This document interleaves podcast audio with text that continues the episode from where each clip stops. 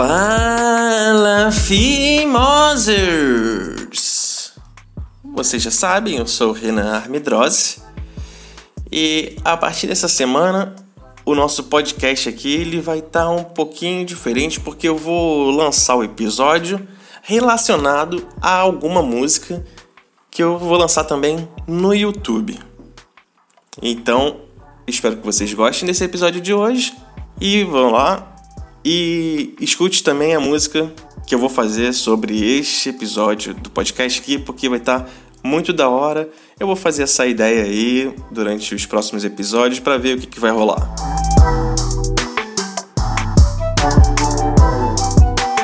Muito bom estar aqui com vocês mais uma vez, vocês humanos, vocês humanos que assim como os gatos os cachorros, os ursos, as vacas, os morcegos e até as baleias. O que, que vocês têm em comum? Vocês são mamíferos. E é isso. E o que quer dizer mamífero? Mamífero quer dizer que o filhotinho de vocês coloca a boquinha no peitinho da mamãe e suga o leitinho materno. Se você já viu um gato, um cachorro, um urso e uma vaca, você já viu que todos eles têm peito. Até o morcego é fácil de acreditar que ele tem um peitinho ali, porque uh, ele é uma ave e no mercado quando você vai comprar carnes de ave, de ave você vê lá um peito de peru, um peito de frango, deve ter peito de codorna. Peito de morcego não é impossível de imaginar. Mas e a porra da baleia? Tu já viu um mamilo de baleia?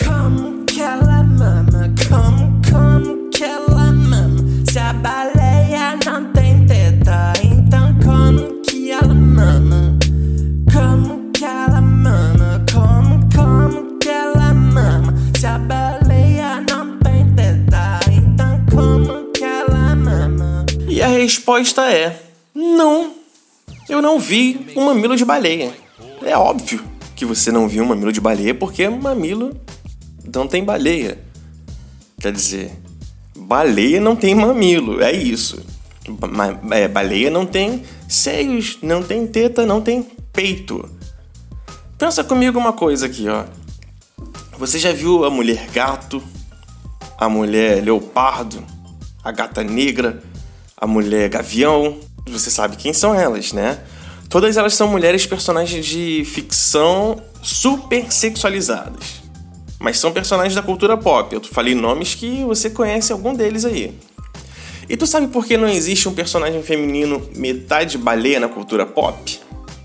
Porque baleia não tem peito.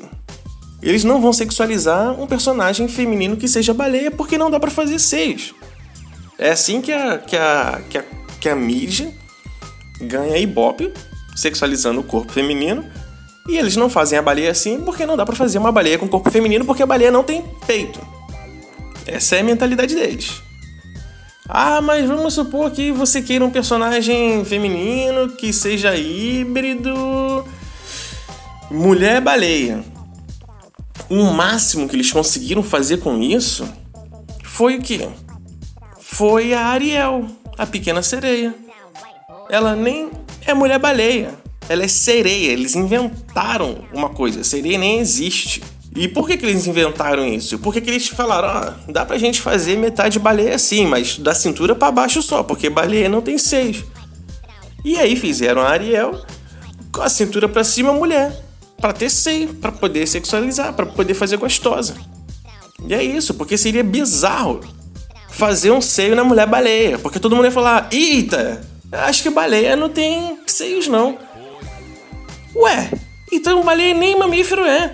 E aí seria descoberto. A gente saberia. Eles não querem que você saiba. Mas eu sou um cara que desejo resolver os problemas do mundo, sabe? Os problemas mais particulares que esse mundo tem eu desejo resolvê-los.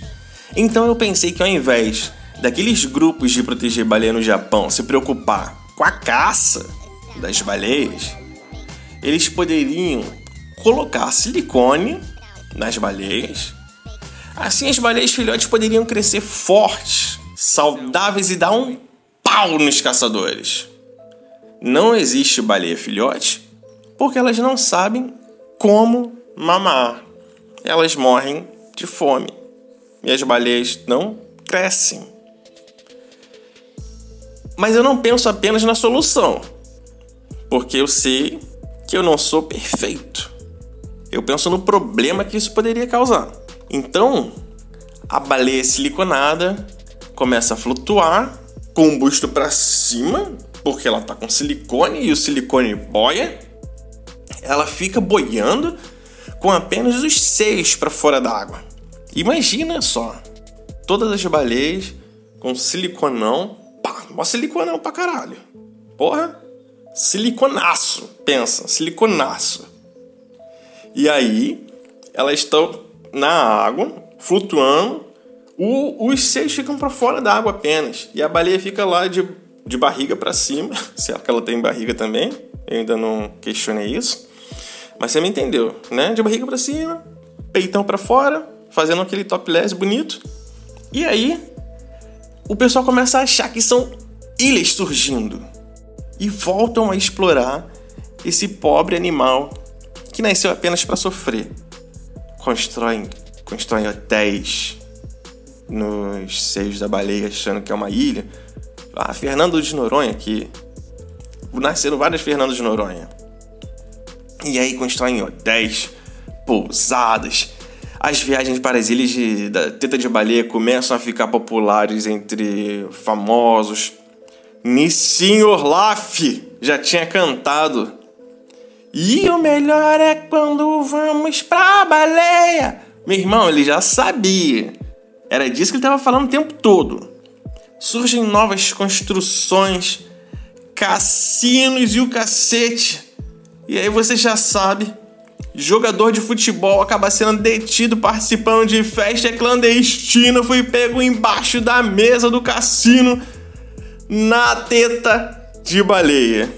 E aí a minha ideia virou a pior ideia do mundo. E as baleias continuam com esse problema de não saber onde e como elas vão mamar. Teta de baleia, teta, teta de baleia. Pessoas nas ilhas de teta de baleia. Teta de baleia, teta, teta de baleia. Faixa clandestina nas tetas de baleia. Teta de baleia. Você sabia que o leite da baleia ele é 40 vezes mais gorduroso que o leite humano? Sério. Ele é 40 vezes mais gorduroso que o leite humano. Um bebê, um bebê baleia azul, por exemplo, ele nasce com cerca de 2,5 toneladas e após apenas 7 ou 8 meses mamando, já existe, já atinge um peso de 23 toneladas. Provavelmente é esse leite que eu tô bebendo na quarentena. Muito obrigado por ouvir esse episódio, meus amigos. Isso aqui é uma indignação. Um beijo e até a próxima. Tchau!